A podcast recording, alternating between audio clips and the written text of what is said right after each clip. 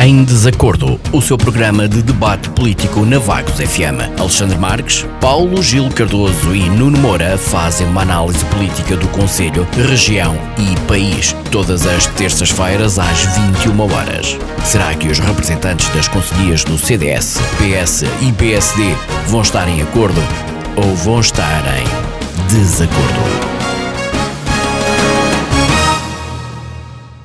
Boa noite, estamos de volta com mais uma sessão do Em Desacordo, o seu programa de debate político de terça-feira à noite. Comigo tenho Alexandre Marques, Pausilo Cardoso e Nuno Moura, plantel completo. Hoje, a discussão, vamos colocar a corrupção na política e o caso de Zemar.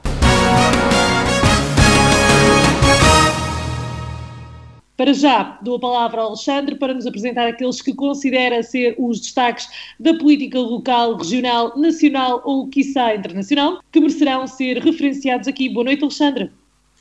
Boa noite, Sara. Olá. Boa noite ao Nuno, ao Paulo, à Isabel e um bem-aja a todos aqueles que nos estão a ouvir. Uh, notícias, mais uma vez vou fazer novamente um apelo. Uh, porque temos eh, no partido conhecimento de algumas situações já no nosso Conselho de Vagos de negação em relação à vacinação e, eh, eh, portanto, quero mesmo frisar e aproveitar sempre este tempo de antena para frisar a importância de sermos vacinados. Foram vacinados até ao fecho do fim de semana cerca de 2.777.561 pessoas, das quais 1.067.579 já se encontram plenamente imunizadas, pois já receberam uh, as suas duas doses da vacina. Nós temos visto o acelerar do ritmo da vacinação com bons olhos, não é? Teria que ser, não tinha, não tinha outro tipo de olhos para ver esta situação. Esperemos que este ritmo continue ou até aumente e que a vontade então das pessoas de serem vacinadas não diminua esta vontade não pode diminuir, o desejo de sermos vacinados, uh, uh, uh, como é que eu hei de explicar? A contribuição que cada um de nós pode dar à nossa sociedade ao aceitarmos ser vacinados não pode diminuir, não pode desaparecer, tem é que crescer. Venho reiterar, portanto, este apelo que tenho feito nas últimas semanas. A vacina é a melhor arma, volto a repetir, é a melhor arma que nós temos. Não se neguem, nem deixem de cumprir as regras de higiene pública. O distanciamento, as máscaras, a desinfecção das mãos, ainda é crucial mantermos uh, estes comportamentos para estancar o avanço da pandemia, que, relembro, ainda não está uh, sob o nosso controlo. Mas, de resto, penso que os próximos uh, temas serão importantes e, portanto, por agora, fico-me por aqui. Obrigado. Muito obrigado, Alexandre. Uh, Paulo Gil, boa noite, bem-vindo temas em destaque nesta edição do Em Desacordo, agora nesta primeira parte. Uh, muito boa noite uh, ao auditório da Vagos FM, é bom estar de volta. Boa noite, Nuno, boa noite, Alexandre, boa noite, Sara e, e, também uh, a nossa controladora de tempo, Isabel.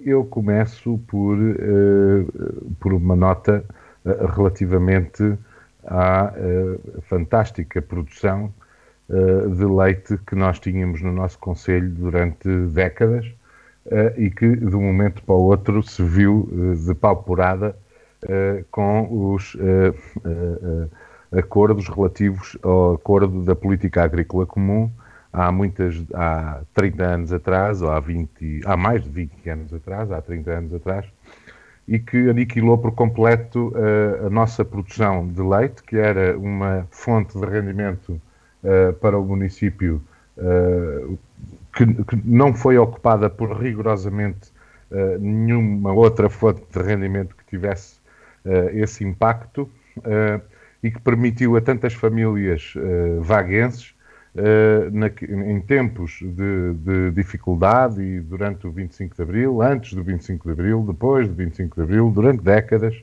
em tempos de crise, conseguir sustentar as famílias e conseguir, com muito esforço, uh, ter filhos na universidade uh, e ter uh, e resistir à, às más condições de vida daqueles tempos. E, e, que perdemos completamente. Eu estive a fazer umas contas muito rápidas, há, isto já foi feito há uns anos atrás, Uh, e porque uh, já faleceu quem passava uh, os cheques, os, os, cheques, que trabalhava na, na Laticup, o, senhor Fernando Marto, saudoso, que partiu há pouco tempo, há cerca de um ano,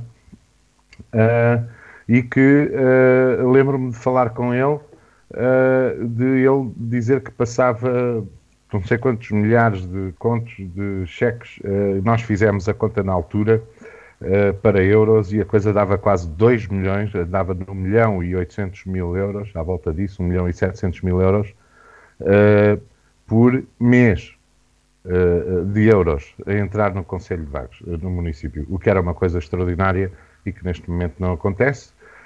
eu relembro-me disto porque estamos mais uma vez com a questão dos, do, da associação dos produtores de leite a pedir a intervenção de Marcelo Rebelo de Sousa.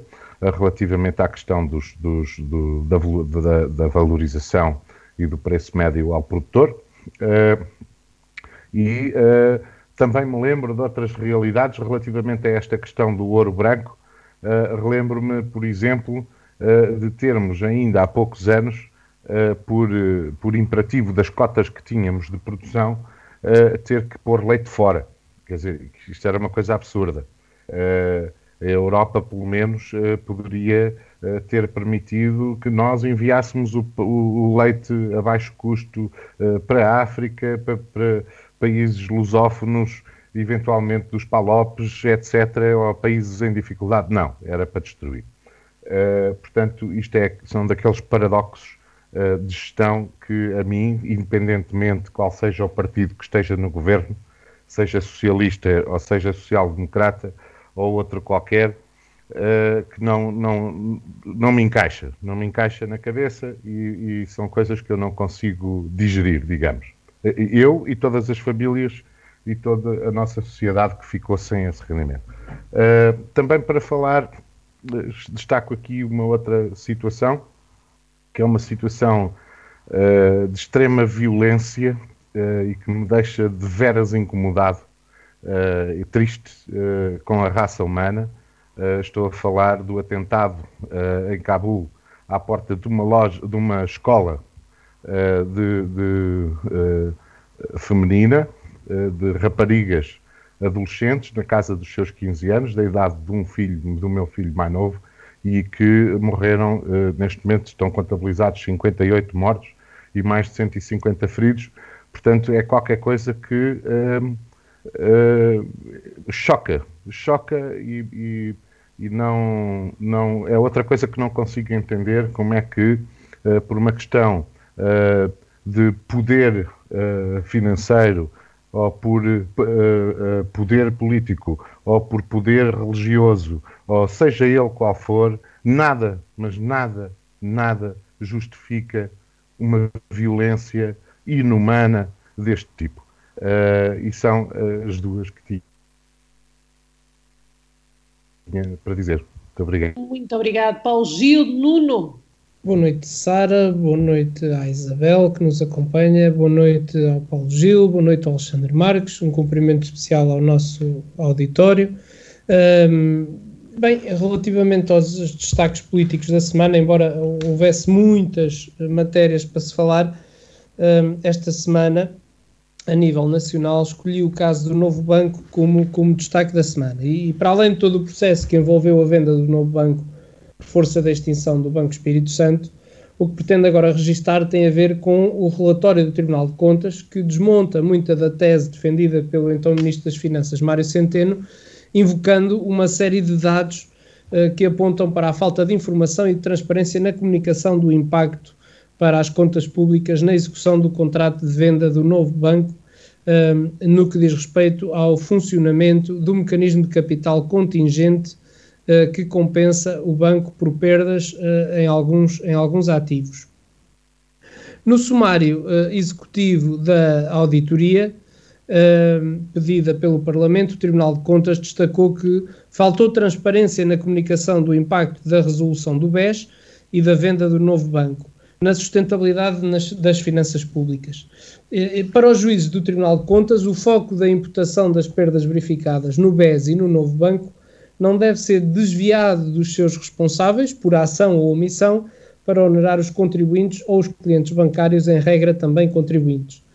Como reportado, o Banco de Portugal e os governos entre 2014 e 2017 anunciaram aos cidadãos que a resolução do BES e a venda do novo banco, respectivamente, nada iriam custar ao erário público, porém, como a auditoria reporta até 31 de 12 de 2019, o recurso ao acordo de capitalização contingente já representou uh, 2.976 milhões de euros de despesa pública, que acresce à dos 4.900 milhões de euros de capitalização inicial do novo banco, indica a auditoria.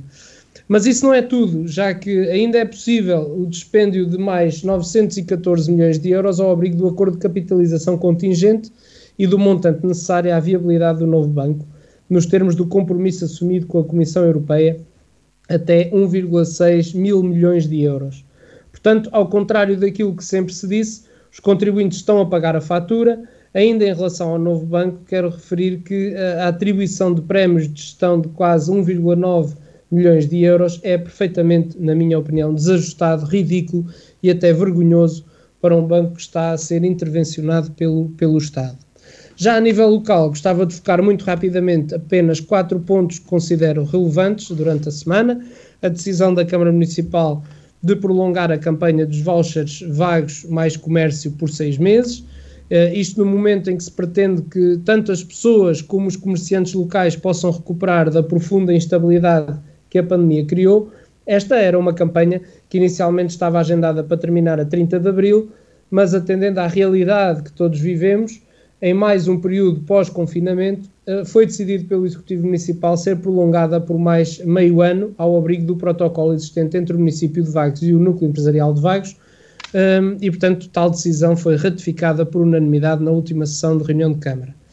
Também a Praia da Vagueira, pela 33ª vez, eh, e o Orião, pela 14ª vez, viram-lhes ser atribuído o galardão da bandeira azul, prova inequívoca da qualidade das nossas praias, cumpriram todos os requisitos e critérios necessários para que esta distinção ocorresse, nomeadamente informação e educação ambiental, qualidade da água, gestão ambiental e equipamentos e ainda segurança e serviços. Esta é uma distinção extremamente importante, uma vez que certifica a segurança com que os banhistas podem contar nas praias do município, caso optem por fazer delas o destino de férias neste verão, contribuindo assim também para o desenvolvimento do Conselho.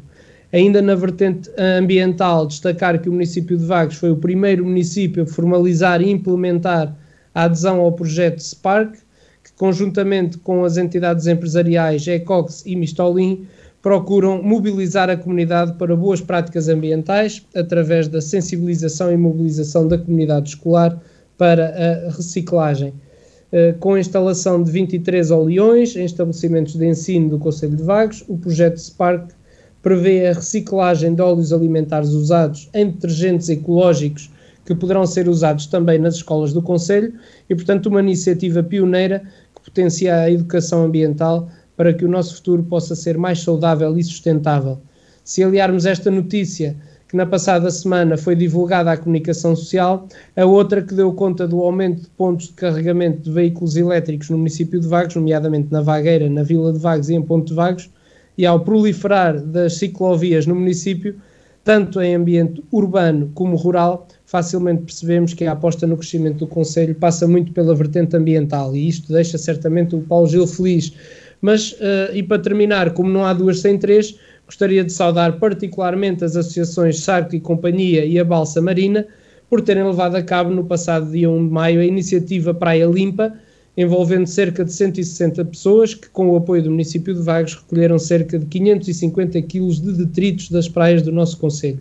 E, portanto, pela adesão, ainda numa altura de desconfinamento, cumpre agradecer a todos os voluntários uh, presentes a disponibilidade que tiveram em unir-se a esta iniciativa, numa demonstração de cuidado com aquilo que, no fundo, é de todos, ou seja, o nosso meio ambiente. Parabéns igualmente ao município por ter apoiado com tudo o que lhe foi pedido para que esta iniciativa tivesse uh, um êxito como teve.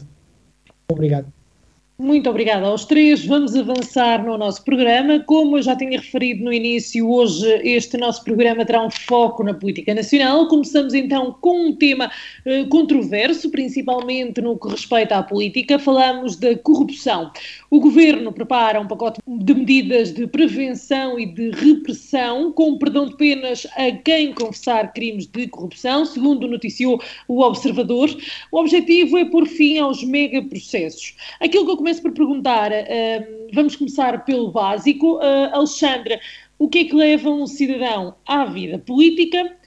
Uh, falamos de poder, dinheiro ou uh, da tal vontade que, de ajudar a sociedade a, a, evoluir, que tantas vezes é referida por muitos, e em seguida fazer aqui um, um uma, uma retrospectiva de como é que se poderia combater a corrupção na política. Uh, bem, Sara, este é sempre um tema um bocado sensível, não é? Eu, antes de mais, vou já pedir desculpa uh, com quem estou a debater e àqueles que nos estão a ouvir, porque eu, eu, quando falo de temas sérios, não gosto de ter papas na língua e, portanto, prefiro já pedir desculpas em avanço. Primeiro que tudo, um, esta, este intitulado combate à corrupção em Portugal, eh, liderado pelo PS, nomeadamente eh, por uma Ministra da Justiça, eh, que, entre outras coisas, elenco aqui eh, o caso do Procurador Europeu, que ainda há bem pouco tempo foi uma das grandes polémicas deste país, eh, torna-se assim um bocado ridículo. Eh, até se formos a ver, este deve ser o, o governo, ou aliás, este governo deve ter sido, até à data, o maior viveiro de corrupção em Portugal. E, e, a corrupção em Portugal, efetivamente, sempre foi uma verdadeira pandemia, a começar em especial pela classe política, e, e aqui qualquer um de nós reconhece que os maiores viveiros deste vírus são efetivamente o PS e o PSD. Embora, atenção, outros também ajudem eu acredito que nenhum partido está livre de sofrer o revés da corrupção. E nisso, contra mim falo e incluo, obviamente, o meu partido, o CDS. Mas acaba por ser uma coisa normal isto, não é? Porque é normal, mas não é aceitável, atenção. Acaba por ser normal porque estamos a falar de movimentos, de ideologias que geram grandes movimentos de pessoas uh, e, e, faz parte da nossa condição humana ter falhas. E quando temos uh, muitas pessoas, e no caso do PS e do PSC são aqueles que até à data têm movimentado maiores números de pessoas, não é? É normal que uh, uh, coisas como corrupção sejam vistos mais, uh, em maior quantidade e em maior número de vezes nestes partidos por por esse mesmo fator. Pelo menos esta é a leitura que eu faço. E infelizmente, cada vez mais, a corrupção no nosso país fere a credibilidade da nossa justiça e das nossas instituições democráticas. Temos vários casos chocantes nos últimos tempos que nos provam isso mesmo. Não só na política, atenção, também no futebol, eh, até na igreja, mas neste momento vamos falar de política. Agora, eu espero que as pessoas não se enganem uh, e que pensem que a corrupção só acontece nas grandes metrópoles, porque não acontece. A corrupção começa também nas pequenas autarquias locais, desde a junta de freguesia mais pequena do país até à maior Câmara Municipal que o país tem. Não é só nas grandes cidades e só nos grandes meios onde existe corrupção. Aliás, às vezes nos meios pequenos é onde existe a corrupção mais escandalosa, eh, porque da leitura que faço é, é, onde existe uma maior dificuldade em haver quem denuncie esses mesmos casos de corrupção. É? Agora, eu acredito que aqui no nosso Conselho de Vagos, a, a, a percentagem de pessoas que se envolvem na política para crescer na sua vida através dela eh, e não para fazer crescer a sua sociedade e, e, e, trabalhar com o tal amor à camisola, eu penso que essa percentagem será mínima. Não é inexistente. Não, que não se enganem também aqui, porque existe pessoas assim no nosso Conselho. Uh, mas penso que será uma percentagem mínima, pelo menos quero acreditar nisso. E depois temos que relembrar também as pessoas que corrupção não é apenas os grandes, ou não são apenas os grandes desvios e os roubos de dinheiro, não é? São também os conluios e os acordos sujos e execráveis que se fazem nos bastidores da política. também aqui um pouco a falta de transparência contribui para uma, para uma ideia subjetiva de corrupção, não é? Como no nosso Conselho, por exemplo, e aqui peço que, que o Nuno não leva mal, mas eh, esta é uma leitura fácil que qualquer pessoa pode fazer. Em relação à falta de transparência, onde é que está a transparência, por exemplo, eh, no empréstimo de mais de meio milhão de euros aprovado em sede da Assembleia Municipal, de que o Nuno eh, deve ter conhecimento, depois dos três é, é o único membro da Assembleia que aqui está, com o objetivo de apoio à tesouraria e para a regularização da dívida da Câmara com as juntas de freguesia. Para onde é que foi este dinheiro? Foi aprovado em fevereiro. A contração do empréstimo já foi realizada. O dinheiro que já deveria ter aparecido nas contas bancárias das juntas ainda não tem vista. Para onde deveria ter ido ainda não foi, não é? E estamos a falar de imenso dinheiro. Isto é um verdadeiro estrangulamento às juntas de freguesia. Onde é que está a transparência nesta situação? Onde é que está a transparência nas contratações de serviços, por exemplo, por parte da Câmara, que todos podemos consultar, porque é, uh, uh, portanto, acesso público, no site do base.gov.pt, sem convites a pelo menos três entidades ou, no mínimo, um concurso público.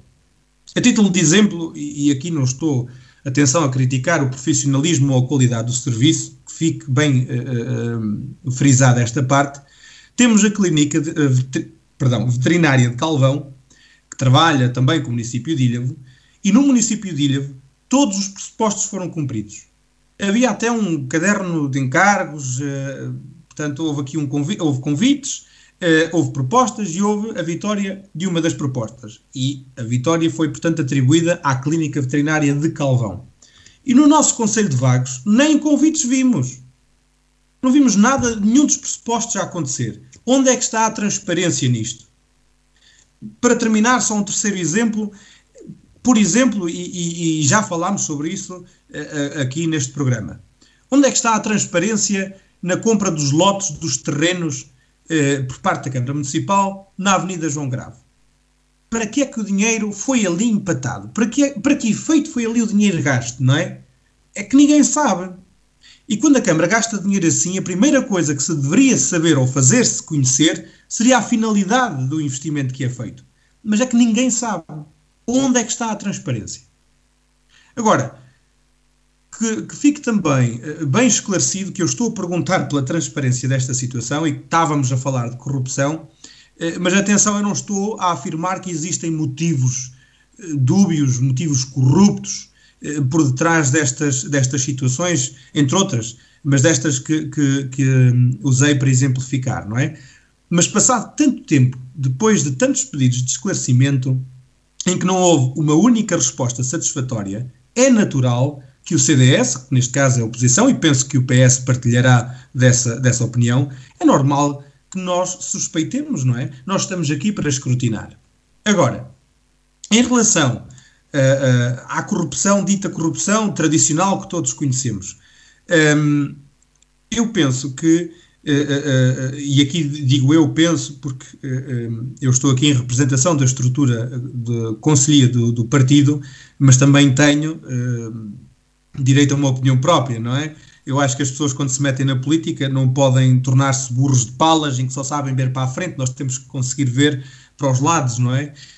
Um, eu penso que as pessoas que efetivamente se metem na política e que quando vão com amor à camisola, os eleitores, quando têm a oportunidade de votar nelas, se estiverem atentos, as pessoas, os eleitores, conseguem distinguir quem é que está pelo amor à camisola e quem não está, ou quem é que está na política apenas para crescer na vida e não para fazer crescer uh, uh, a sua comunidade. E aqui eu deixo o apelo, uh, também um pouco em jeito de campanha, perdoem-me os meus colegas, não é? que quando chegar a, a, setembro, final de setembro, início de outubro, para as próximas autárquicas, que as pessoas prestem atenção, que não votem, não façam o voto tradicional, votem em consciência. E aqui, atenção, o CDS até pode sair prejudicado, mas é isto que falta na política, acima de tudo: é sinceridade e, e, e falar abertamente e sem papas na língua. Tenham, tentem procurar, tentem conhecer, ok? e, e, tentem inteirar-se um pouco daquilo ou da, de quem são os candidatos. Porque o eleitor que for atento, ou minimamente atento, já não se pede que seja muito atento, mas que for minimamente atento, consegue distinguir as pessoas, consegue distinguir as suas qualidades e consegue distinguir, uh, portanto, as provas dadas uh, que os candidatos muitas vezes dão. E volto aqui a frisar que eu continuo a acreditar, isto só para terminar, continuo a acreditar que a percentagem de, de pessoas que olha mais ao seu umbigo do que propriamente ao município, aqui no nosso Conselho de Vagos, eu continuo a acreditar que essa percentagem será mínima. Não sou, não estou iludido, uh, sei que essa, esse tipo de pessoas existe no nosso Conselho, mas acredito e quero continuar a acreditar que será uma percentagem mínima. Muito obrigado. Muito obrigado, Alexandre. Paulo Gil. Ora, uh, muito bem. Ao contrário uh, do, que a, do que a percepção pública e a percepção de todos, e muitos fazem querer passar, incluindo uh, partidos extremistas ou pessoas mais impulsivas, uh, Portugal não é dos países uh, mais corruptos do mundo. Antes, pelo contrário. Na lista dos cerca de. São mais de 180 países, portanto, são cerca de 180 e qualquer coisa, são quase 190, aliás, são mais de 180 países. Uh, no índice de, de, de, percepção de corrupção, elaborado anualmente, Portugal, em 2020, eh, está na posição número 33 dos países menos corruptos.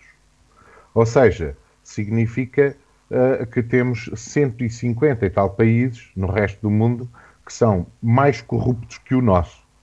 Uh, é claro que nós temos uh, casos de, de muito mediáticos, temos corrupção, com certeza, mas não somos o pior país de corrupção do mundo. Temos pa países europeus que estão muito à frente em termos de corrupção, relativamente, que são mais corruptos que nós.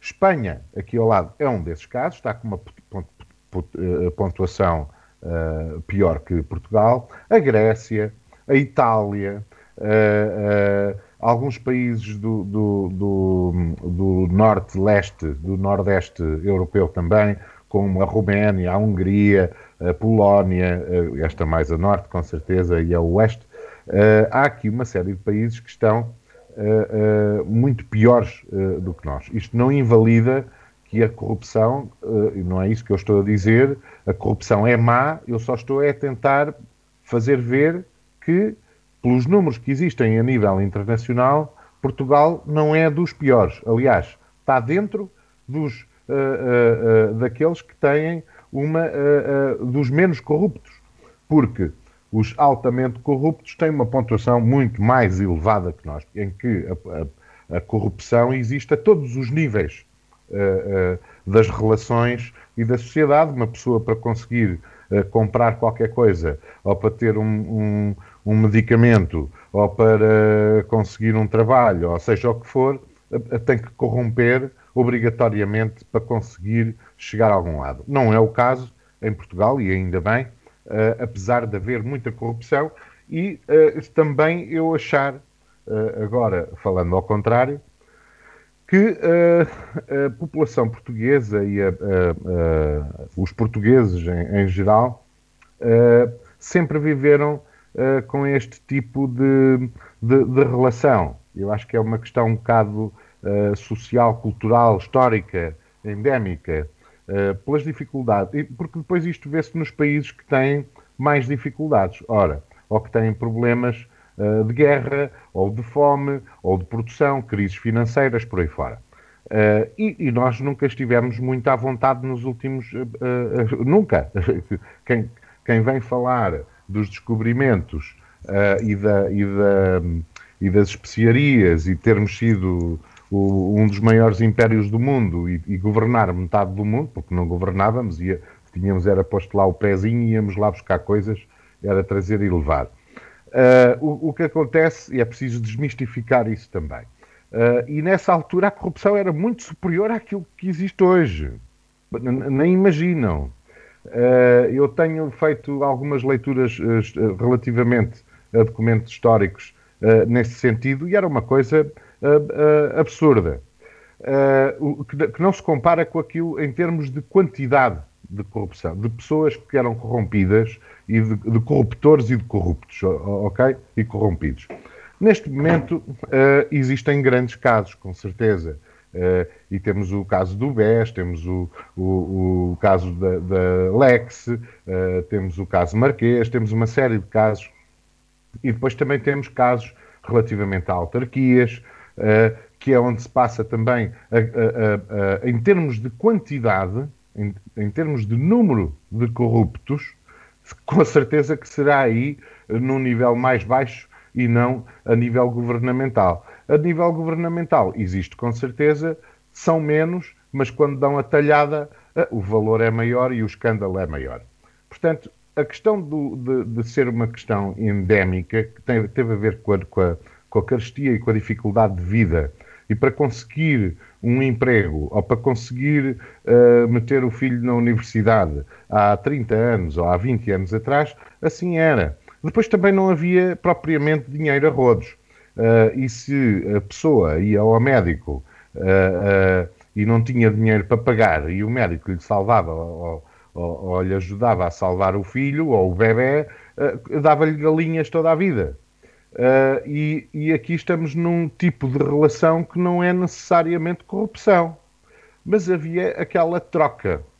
A troca do favor era a paga do favor. Eu não estou de maneira alguma, e repito, a, a tentar escamotear ou diminuir a questão da corrupção. Não é isso. O que eu estou a tentar explicar é que há aqui uma questão uh, também cultural e endémica de uh, eu, para resolver o meu problema, faço os possíveis e, e se for preciso, até corrompe a pada, uma notita, compras-me a mim.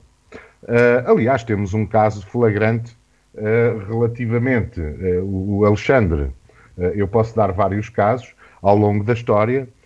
um dos primeiros de, que, de que, me vem à memória, ainda na altura de 25 de Abril, um bocadinho antes e um bocadinho depois, foi com o Major Valentim Loureiro, que toda a gente foi mais do que falado, que dividia o preço das batatas que comprava na Guiné, porque era responsável pela manutenção militar, era capitão na altura, ou tenente, e que comprava as batatas lá ao fornecedor, inflacionava o valor dessa, do, do quilo por batata e a seguir dividia com o próprio fornecedor aquilo que o Estado pagava a mais relativamente às batatas. Portanto, isto existiu sempre. também podemos falar de um, de um, relativamente, o Alexandre estava a dizer que isto e aquilo, mas eh, eh, Portas e os seus companheiros nunca foram a tribunal por causa da questão dos submarinos, que foi uma coisa que sempre que cheirou muito mal e que houve julgamentos na Alemanha e que pediu-se investigações em Portugal e que não chegaram a lado nenhum. Aqui já uh, há outro problema, além da corrupção, que depois é a corrupção existe, existe. É investigada e existem meios para investigar, duvido que sejam eficazes e efetivos, e, e, e aliás, porque são coisas muito difíceis de. de há sempre uh, uh, uma dificuldade tremenda de investigação e de prova, e com certeza o Nuno poderá falar melhor que eu sobre isso. Uh, porque uma coisa é aquilo que nos parece, é aquilo que aconteceu, e depois a outra coisa é prová-lo com provas concretas em tribunal. e aí também há outra coisa que anda a par com a, com a corrupção, que é o, o, a, a, o tráfico de influências e, e também a, as amizades, etc. Mas isso já não é corrupção. Uma amizade não é corrupção. uma corrupção é quando existe um benefício pecuniário ou de, em termos de bens, sei lá, uma casa, um carro, o que for, em troca de um favor. Isso sim é corrupção e, e para já. Bom, Gil, que... uh, vamos nos focar agora, uh, vamos deixar os casos concretos. Aquilo que eu lhe queria perguntar é: não, uh, não está a arranjar desculpas, digamos assim, para estes megaprocessos de que, de que se tem falado? Não, de, de, forma alguma. Eu estava a fazer um enquadramento, primeiro, para, para mostrar, primeiro, que Portugal não é um país assim tão, tão, tão com tanta corrupção. Segundo, que uh, uh, há aqui uma questão endémica de relação uh, cultural e social. E terceiro, que é, é difícil de investigação okay. e de. E, de, e, e, e como, agora, é, que poderá, sim, como é que se poderá mitigar ou combater? Eu, a minha perspectiva uh, na, relativamente à, à, mitigação, existe uma coisa essencial, básica, que é a família. A família, a escola, a educação. Essas são as primeiras. Porque eu tenho que formar pessoas de maneira a que elas não venham a ser corruptas, ok? E, e inserir-lhes uh, uh, valores humanistas e morais e éticos que não as levem a isso. Depois, mesmo assim, se acontecer e se houver corrupção, tem que haver ferramentas, e aí o, uh, o Nuno, com certeza, também, mais uma vez, terá uh, outra, outra abordagem, uma abordagem mais técnica e mais específica relativamente às ferramentas que são necessárias, à, à demora dos processos, aos meios de investigação, sejam recursos humanos, financeiros, o que seja, porque nós vimos que uh, vê-se que uh, uh, tanto as nossas autoridades policiais como judiciais têm uma dificuldade tremenda em termos de recursos humanos e recursos físicos, não é? às vezes tem que andar a pedir emprestado o carro porque não pode ir não sei quem investigar ou espiar não sei quem.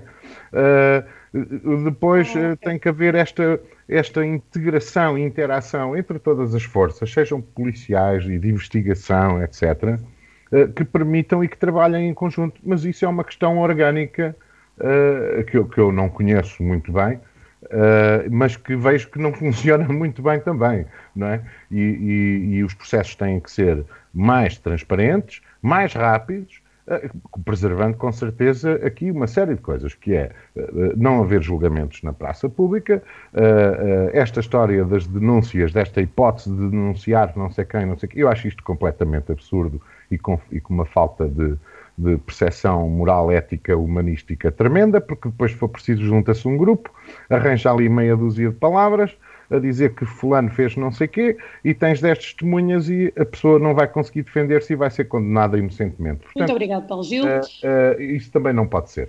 Muito obrigado, Paulo Gil. Uh, Nuno, coloco-lhe a mesma questão que coloquei ao Alexandre e ao Paulo Gil e pergunto-lhe se concorda com aquilo que ouviu até agora.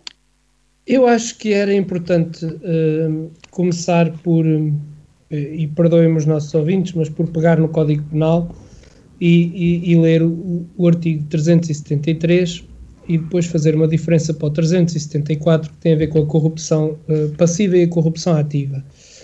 E portanto diz que é corrupção passiva quem por si ou por interposta pessoa, com o seu consentimento ou ratificação, solicitar ou aceitar para si ou para terceiro vantagem patrimonial ou não patrimonial, ou a sua promessa, para a prática de um qualquer ato ou omissão contrários aos deveres do cargo que exerça, ainda que anteriores àquela solicitação ou aceitação, é punido com pena de prisão de 1 a 8 anos. A corrupção ativa é quem, por si ou interposta pessoa, com o seu consentimento ou ratificação, der ou prometer dar a funcionário ou a terceiro por indicação ou com conhecimento daquele, vantagem patrimonial ou não patrimonial, com o fim indicado no número 1 do artigo anterior, que é com o fim de obter uma decisão contrária à do cargo que a pessoa está a, a exercer. E, portanto, quando se fala num tema como este, uh, por acaso é socialista, mas não tem nada a ver com isso, o caso mais paradigmático é o que envolveu e envolve um ex-primeiro-ministro, como é o caso de José Sócrates, que foi secretário-geral do Partido Socialista, secretário de Estado e primeiro-ministro. E, sobretudo, o que envolve, uh, ou melhor, o que o envolve, nem uma palavra do primeiro-ministro António Costa, a não ser dizer que é um assunto da justiça. Então, e, e onde é que está a responsabilidade política? Eu bem sei que ao longo dos anos, eh, muitos têm sido os casos de corrupção envolvendo as mais diversas figuras nacionais, tendo sido transversal a toda a sociedade, desde os políticos aos banqueiros, passando também pelos empresários e pelo futebol, factos que têm vindo a fazer, e aliás, e até pelos juízes, facto que têm vindo a fazer com que os comuns cidadãos se questionem relativamente ao exercício da justiça, no que ao combate à corrupção diz respeito, e portanto um flagelo que nos prejudica a todos sobretudo porque quem paga sempre uh, uh, no fim somos todos nós. E aliás, a Estratégia Nacional Anticorrupção apresentada pelo Governo, segundo diversas opiniões, tem apenas medidas avulso, sem quaisquer calendarização ou objetivos a cumprir e ignora quase por completo a questão da, da corrupção em si. E, portanto, sobrou um pacote de propostas legislativas avulsas, sem qualquer calendarização, objetivos ou compromissos de meios para atingir essas metas. E, como alertou e bem Marcelo Rebelo de Sousa, é preciso fazer o que for necessário em termos de lei, em medidas legislativas e em meios para as autoridades poderem agir. E, aliás, basta ver o número de condenados por tráfico de influência ou recebimento indevido de vantagem para perceber que tudo isto é manifestamente insuficiente e claramente a Estratégia Nacional Anticorrupção ficou a meio caminho. A acrescentar uh, a tudo isto, um, basta apenas referir que os políticos têm que entregar declarações onde constam os seus bens e outras participações junto do Tribunal de Contas. Mas ficamos pasmados quando a equipa de trabalho que poderia verificar essas declarações ainda não foi constituída, não havendo sequer um edifício onde possa uh, trabalhar.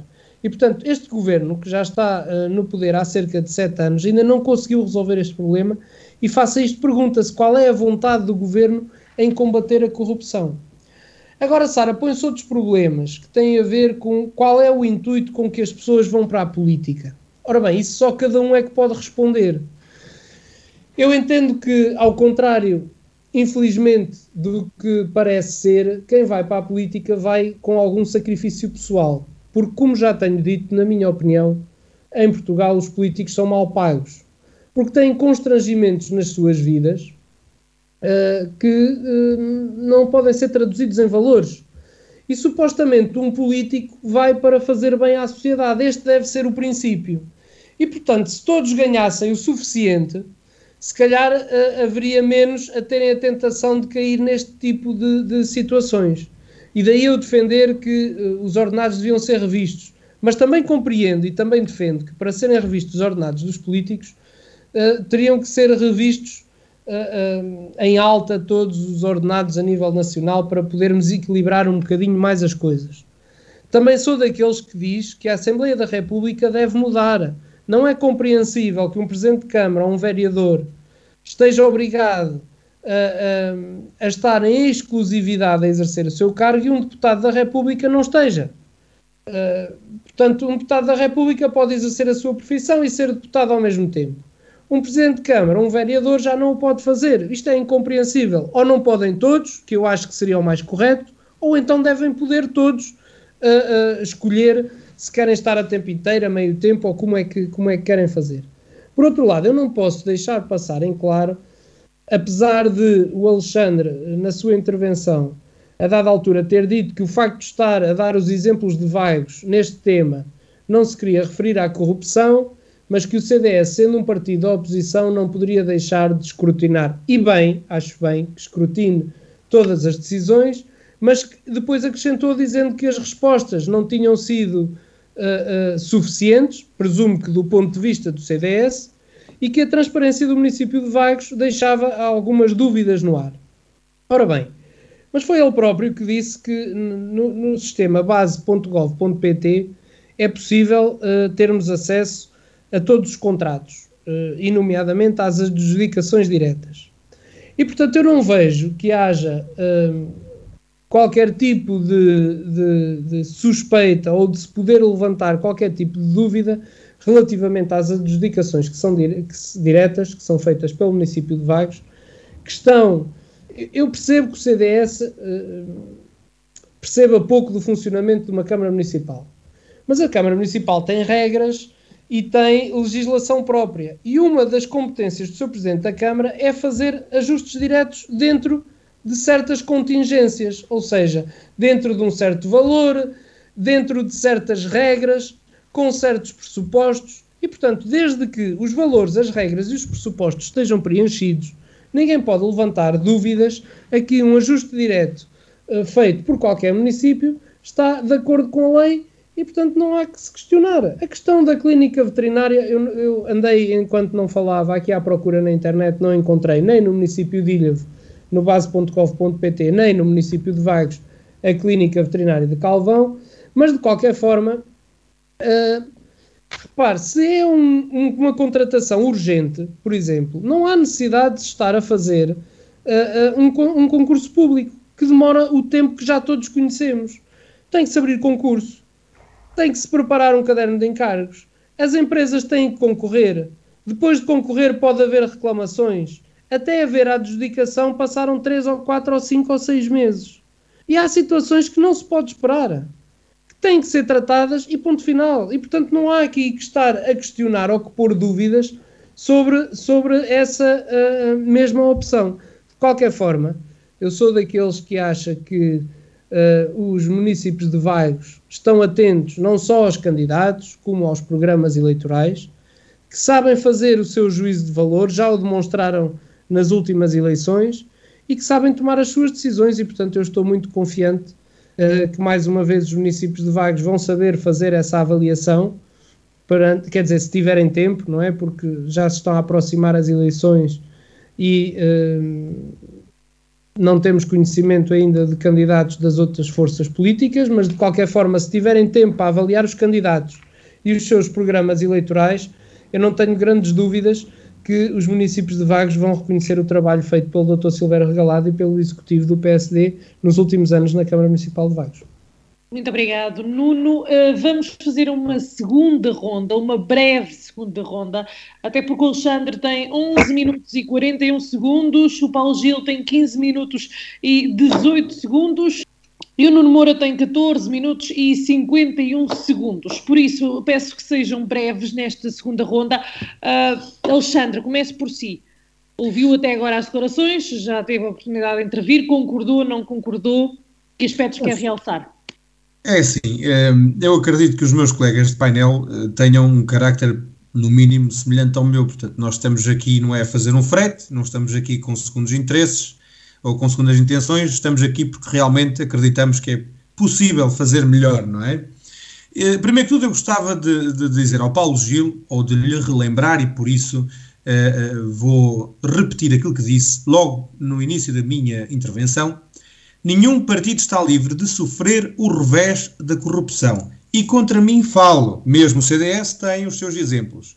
Eh, e, portanto, acho que foi desnecessário eh, a situação dos submarinos, até porque isso foi à Justiça. Concordo que, efetivamente, a Justiça em Portugal não, não funciona ao ritmo e à velocidade que deveria de funcionar eh, e, possivelmente, não tenha os meios de que deveria dispor para ter melhores resultados. E são outros debates. E, e, talvez seja uma boa ideia para um próximo debate falar sobre o estado da nossa justiça uh, em Portugal e dos meios que, que um, os seus intervenientes têm ao seu dispor para trabalhar, entre, outros, entre outros assuntos. Isso seria também um bom debate daqui para a frente. porque, da mesma forma que o, que o Paulo falou sobre os submarinos e Paulo Portas e tudo mais, eu podia falar, por exemplo, das golas inflamáveis do ministro Cabrita, não é? Por exemplo, mas não me vou alongar muito sobre este aspecto sobre o ministro Eduardo Cabrita, porque já vamos falar no ponto a seguir quando abordarmos a questão do ZEMAR. No que diz respeito às intervenções do Nuno Moura e do, do CDS não perceber ou não saber qual é o funcionamento da Câmara, pois nós às vezes realmente não percebemos. Nós não estamos a pedir que se faça um relatório de mil páginas ou de cinco mil páginas de cada vez que se compra uma, uma caneta, uma esferográfica. Não estamos a pedir isso. Nem estamos a questionar a, eh, a, eh, eh, a, legalidade do ajuste direto feito com a clínica. Aliás, eu frisei, eu frisei que ninguém estava a, a duvidar do profissionalismo e da qualidade do serviço daquela clínica veterinária. Atenção. Nem ninguém está a falar. Como é que eu ia pôr isto? Da questão da urgência em contratar serviços, não é? Ninguém está a falar sobre isso. Seja breve, Alexandre, por favor. Sim, vou já, vou já terminar. Ninguém está a falar sobre isso, até porque uh, aqui a questão da urgência retira-se, visto que aquela clínica em específico já trabalha com o Conselho de Vagos há uns 4 ou 5 anos, se não estou em erro, e portanto essa questão da meia dúzia de meses já podia ter sido resolvida. Agora, ninguém está a questionar a legalidade, ok? Mas existem, pelo menos do meu conhecimento, cerca de 5, 6 outras clínicas veterinárias no nosso Conselho. Será que não haveria mais ninguém interessado em fazer uma proposta para o mesmo serviço, com a mesma qualidade, para trabalhar com a nossa Câmara Municipal? E onde é que estão os resultados deste acordo feito com a Clínica Veterinária de Calvão? Ou com qualquer outra? Não é? E o CDS não está aqui a plantar dúvidas e, e suspeições na população, nós estamos a fazer o nosso trabalho, porque esse é o nosso trabalho. É escrutinar, como disse bem o Nuno, eh, eh, eh, e portanto Acho que não ficam mais dúvidas sobre esta questão. Espero eu que não fiquem mais dúvidas sobre esta questão. Também, se ficarem, estou aqui para responder. Volto a reiterar aqui esta, esta questão da corrupção no nosso Conselho. O CDS não está a acusar ninguém de corrupção. Não é? Nós estamos a pedir respostas satisfatórias. É curioso que o Nuno não tenha falado da, da, da, falta de transparência que eu abordei na questão da regularização das dívidas entre a Câmara Municipal e as juntas de freguesia. Sobre isso não disse nada. Sobre os terrenos na Avenida João Grave não disse nada. E sim, o CDS acha que essas respostas que foram dadas pela, pela Câmara Municipal, na altura em que foram dadas, porque já não se fala destes temas há algum tempo, foram insatisfatórias. E temos o nosso direito, enquanto oposição, de dizer que elas foram insatisfatórias da mesma forma que o Nuno, eh, membro do PSD local, tem o seu direito de dizer que sim, que elas foram satisfatórias. Concordamos, concordamos em discordar, não é? Eh, e vamos esperar por outubro para ver efetivamente qual o julgamento feito pela população. Seja o resultado que for, será aceito, será respeitado eh, e que venham quatro anos de crescimento para o nosso Conselho, que é isso que precisamos e é isso que queremos.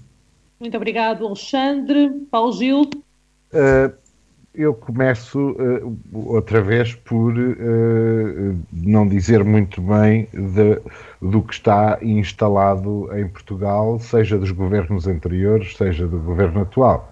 Uh, em 2019 tivemos uma, uma, uma, uma, comunicação, um relatório feito pela Greco, que é um, um organismo internacional, é um Conselho da Europa contra a corrupção, Uh, em que das 15 recomendações uh, feitas já uh, há muitos anos, já de 2015 ou coisa parecida, das 15 re recomendações, portanto, 2015 não estamos só a falar de, estamos a falar de dois governos, estamos a falar do governo PAF e estamos a falar do governo PS. e nestes dois governos, nestes dois, nestes dois poderes políticos que estiveram a governar o país, das 15 recomendações feitas por este organismo europeu, eh, do Conselho da Europa contra a corrupção, apenas tinha sido implementada uma até, eh, até dezembro de 2019. Portanto, faltavam as outras 14 recomendações, o que é eh, uma coisa extraordinária. Eh, nós não conseguimos implementar, nem no governo Passos Coelho e da PAF, nem nos governos socialistas, não se conseguiu avançar até 2019, portanto, relativamente à a, a, implementação dessas recomendações feitas pela, pelo Conselho da Europa. Uh, de qualquer forma, uh, existe alguma uh, vontade, e esperemos que seja vontade. Peço desculpa, mas estão aí a fazer barulho. agradecia que desligassem o micro, porque estava aqui a ouvir. Ok, obrigado. o que acontece é que, em finais do ano passado, a nossa Ministra da Justiça, e espero e acredito uh, que uh, chega a bom porto. Esta, a, a anunciada Estratégia de, Nacional de Combate à Corrupção, que foi anunciada no final de setembro do ano passado e que tem sete prioridades melhorar o conhecimento, a formação e as práticas institucionais em matéria de transparência e integridade. Isto não parece nada, mas é alguma coisa, tem é que ter ferramentas a seguir, com certeza prevenir e detectar os riscos de corrupção no setor público. Comprometer o setor privado na prevenção, detecção e repressão da corrupção. Reforçar a articulação entre instituições públicas e privadas. Garantir uma aplicação mais eficaz e uniforme dos mecanismos legais em matéria de repressão da corrupção. Melhorar o tempo de resposta do sistema judicial e assegurar a adequação e efetividade da punição. Produzir e divulgar periodicamente informação fiável sobre o fenómeno da corrupção e cooperar no plano internacional no, no combate à corrupção. Uh, estas são as sete premissas uh, uh, da, da, estratégia, as sete prioridades, que agora esperemos que sejam executadas e postas em prática com brevidade e com recursos e com, humanos e com ferramentas. Uh, portanto, para concluir, para concluir, eu acho que uh, temos algum atraso. Continuo a dizer nós uh, somos dos, dos, menos corruptos o 33º, ok, em mais de 180 países, e temos trabalho a fazer, com certeza que temos. E então vamos fazê-lo. É, mas todos temos que colaborar e todos temos que o fazer, não é? E isto começa pelo simples facto de não de pedir para pôr o IVA na, na fatura. É, começa aí. Começa Muito aí. Obrigado, Paulo Gil. Nuno, peço-lhe que seja breve, por favor. Sim, vou tentar. Olha, Sara, hum, relativamente a, a ao que o Alexandre disse quanto ao empréstimo que foi autorizado pela Assembleia Municipal, eh, eu não falei eh, simplesmente por esquecimento. O empréstimo, quando foi autorizado, foi um, para a gestão da conta corrente e, portanto, eu não ouvi o Sr. Presidente da Câmara, pelo menos que me recordo agora, dizer que esse capital ia ser diretamente remetido para as juntas de freguesia. Portanto, a gestão da, da, da conta corrente é feita pelo, pelo Executivo Municipal e se entendeu que, eh, reconhecendo, obviamente, o débito às juntas de freguesia e que esse montante é para ser o mais rapidamente possível regularizado, eh, eu não ouvi eh, que esse empréstimo teria que obrigatoriamente ir para as juntas de freguesia. Se calhar a Câmara tem outras situações pendentes que são mais urgentes, porque, como eu aqui já disse, presta auxílio às diversas juntas de freguesia nos mais diversos âmbitos e, portanto, não vejo qual é o problema de, se me perguntarem se já devia ter sido paga às juntas, estamos todos de acordo, não vamos estar aqui com uh, tapar o sol com a peneira, já devia ter sido pago, não foi, uh, por alguma razão,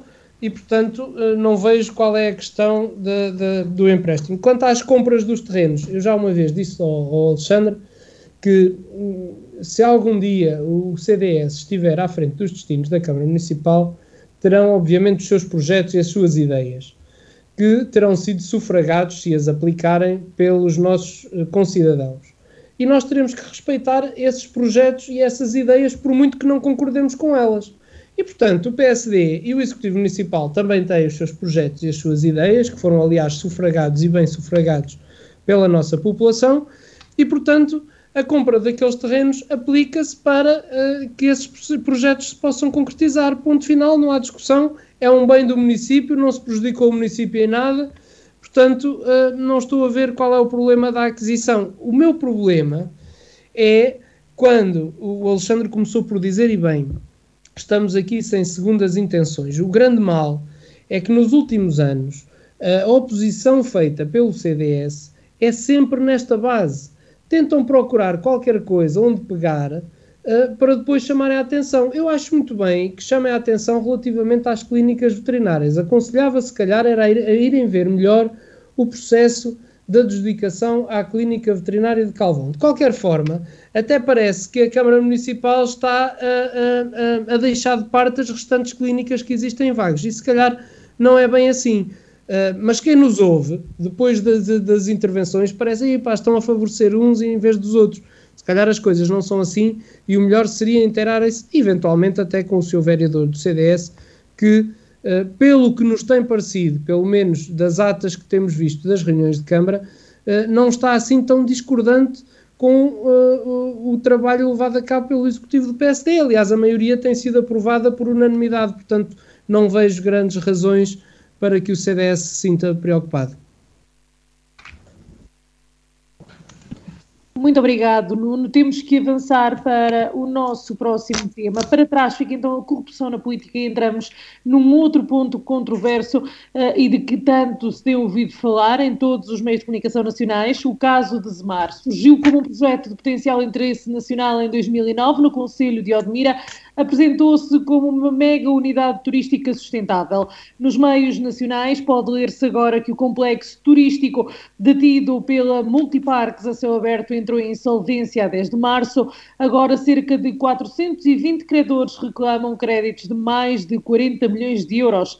O Zemar integra 278 casas, das quais 160 foram vendidas a particulares, permanecendo mais de uma centena sem ocupação. Para este local foram levados agora imigrantes que viviam no meio que ficaram a viver num meio com poucas condições. Após a decisão do Tribunal contra a requisição civil do governo, os imigrantes foram retirados do complexo e foram realojados.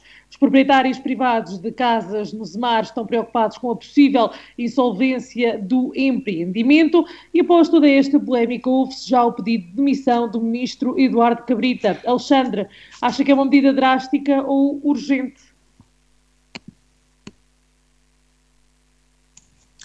Um, é assim, eu, eu, eu peço desculpa, Sara, mas não pode ficar sem resposta.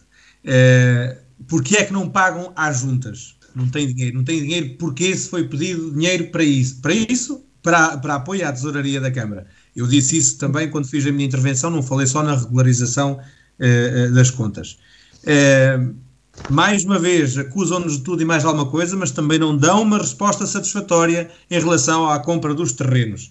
Estão lá, não pedem pão, pois não, mas está ali dinheiro empatado.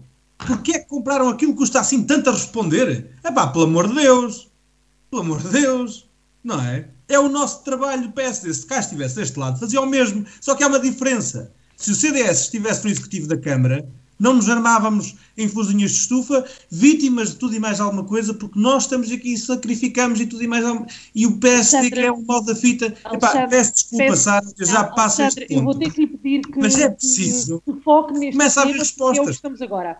Alexandre, estamos no tema de, de Zemar e é neste tema que eu quero que se foque, não lhe posso permitir que responda, o outro tema ficou para trás. Pronto. Em relação ao Zemar, houve, na nossa perspectiva, eh, uma atitude de grande arrogância, até de prepotência, não é? Eh, E de falta de vergonha por parte do ministro Eduardo Cabrita. Estamos a falar de propriedade privada para todos os efeitos. Estamos a falar eh, de falta de respeito pela lei e pelos direitos dos proprietários consagrados na Constituição. Estamos a falar dos próprios tribunais já terem condenado as decisões do ministro e, e, sei que vi isto em nota de rodapé em algum lado, que os próprios tribunais já estariam até a tentar evacuar uh, uh, os imigrantes ali alojados, portanto, de forma ilegal, pelo um, governo. Isto que vimos já acontecer foi um cheirinho daquilo que poderá vir uh, ainda num futuro não tão distante quanto isso, se continuarmos nesta, nesta, nesta, nesta situação complicada da direita não conseguir capitalizar mais espaço, não é?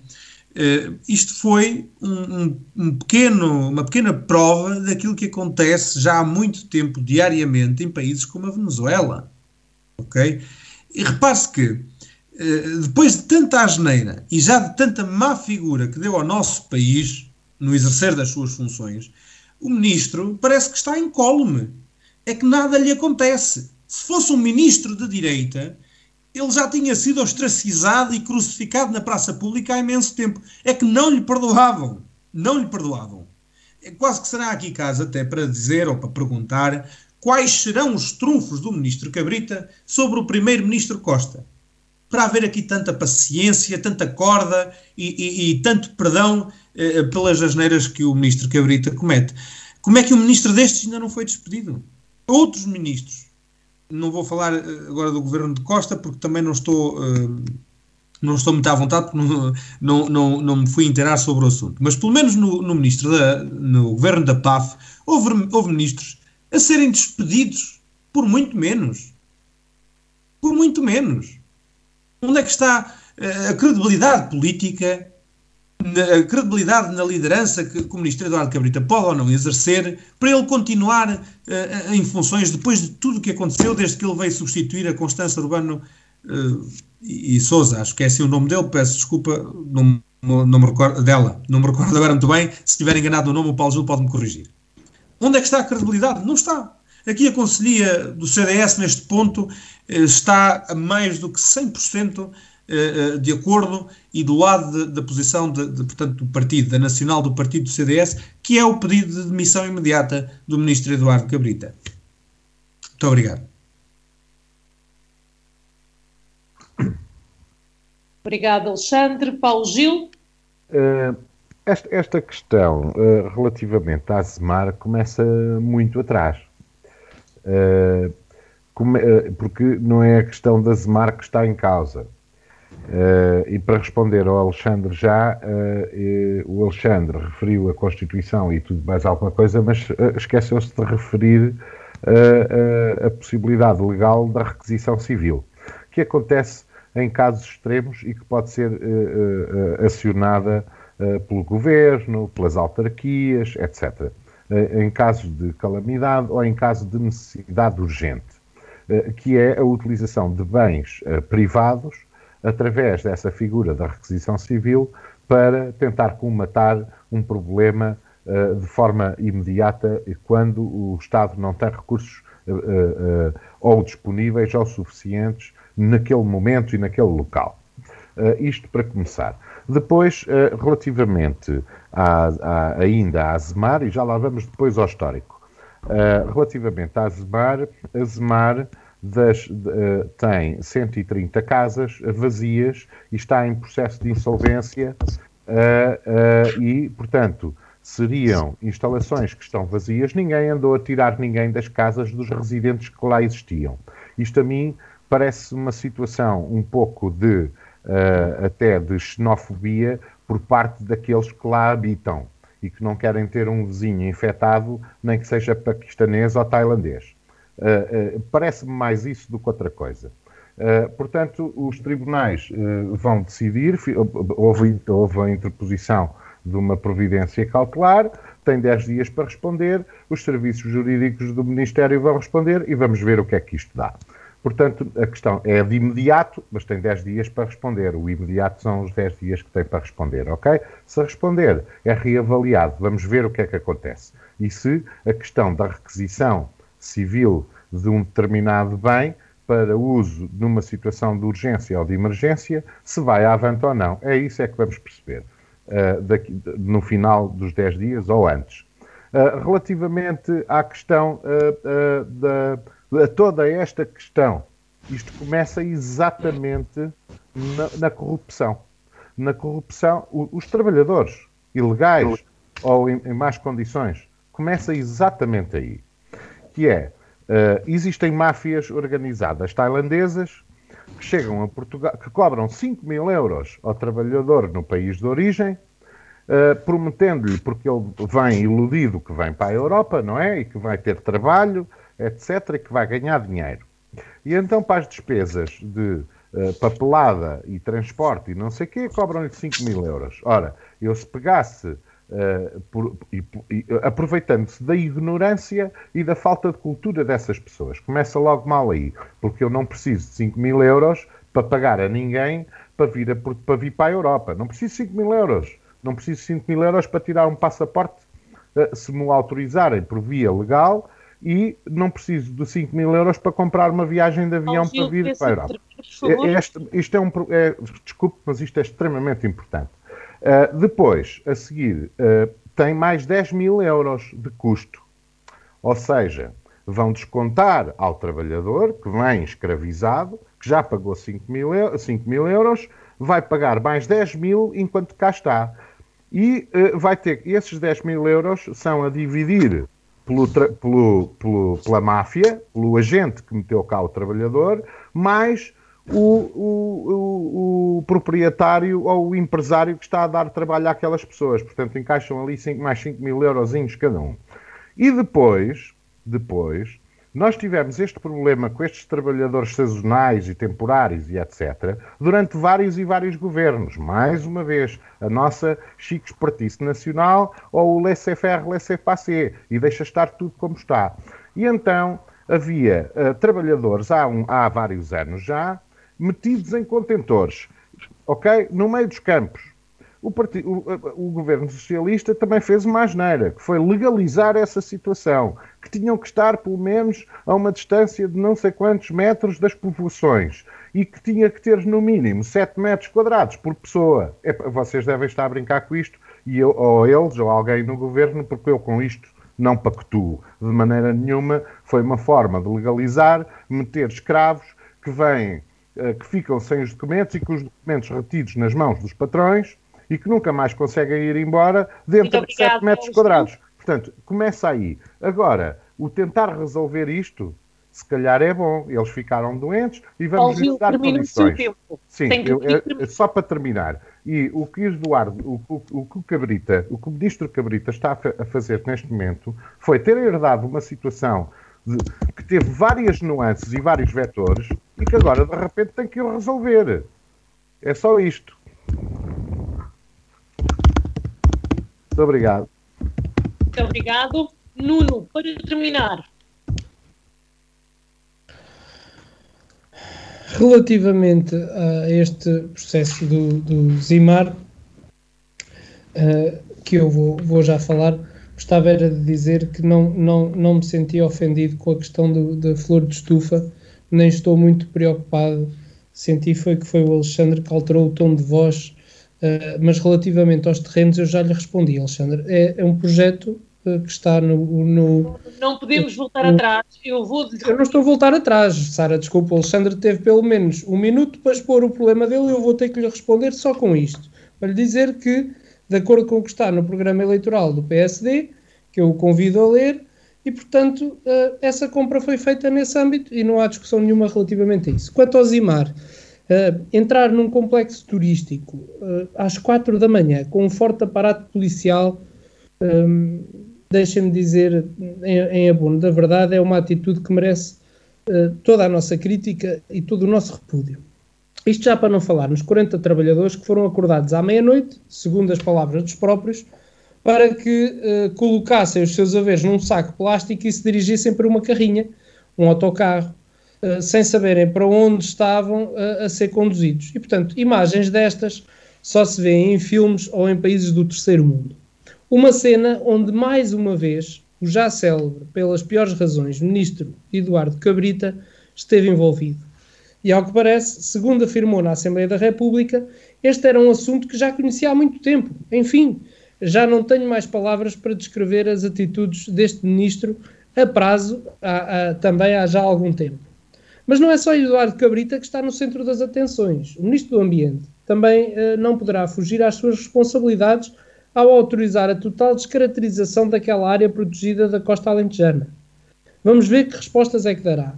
Por outro lado, a Ministra do Trabalho também fez ouvidos moucos e não atuou como seria exigível, verificando as condições de trabalho daqueles milhares de migrantes eh, que ali trabalham em condições muitas vezes desumanas. E por outro lado, o Presidente da Câmara de Odmira ou foi inteligente ou não teve a força política suficiente para solicitar ao Governo ajuda para resolver os problemas com que estava confrontado. Enfim, uma série de factos que em nada abonam uh, em favor de um Estado de Direito Democrático como o nosso, que dá um péssimo exemplo em termos de direitos humanos, ainda por cima, numa altura em que Portugal uh, preside a União Europeia.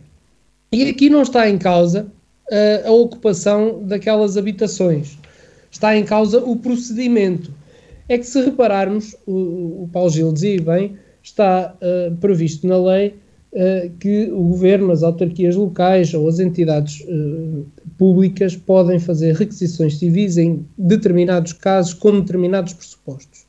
Eu não estou a dizer, porque não conheço a fundo, que não existam os pressupostos para que seja de, declarada um, para que ela fosse declarada. A minha questão aqui tem a ver com a forma como foi declarada que num primeiro momento punha em causa todas as habitações e não fazia distinção daquelas em que eram proprietários privados ou as que eram proprietários o complexo. E, portanto, parece-me a mim que uh, este despacho extravasou um bocadinho aquilo que é o poder do governo nesta matéria e parece-me a mim que o processo foi mal conduzido, porque eu acho que um processo deste género nem devia dar lugar a notícias uh, deste género, devia dar lugar, sim, a uma instalação destas pessoas que poderia ter, na minha opinião, ocorrido pacificamente, desde que as coisas tivessem sido tratadas em condições. E, portanto, compreendendo a urgência uh, do ato, acho que esta requisição civil deveria ter tido outros parâmetros, outra calma, outra ponderabilidade por parte do Ministro da Administração Interna. Muito obrigado aos três pela vossa perspectiva, pelo vosso ponto de vista. Agradeço por terem quase, quase cumprido os tempos uh, acho que pela primeira vez, mas hoje vamos ficar por aqui. Para a semana estamos de volta, terça-feira, à noite, a partir das 21 horas, nos 88.8 e em www.vagsfm.com, com mais uma edição do Em Desacordo. Até lá!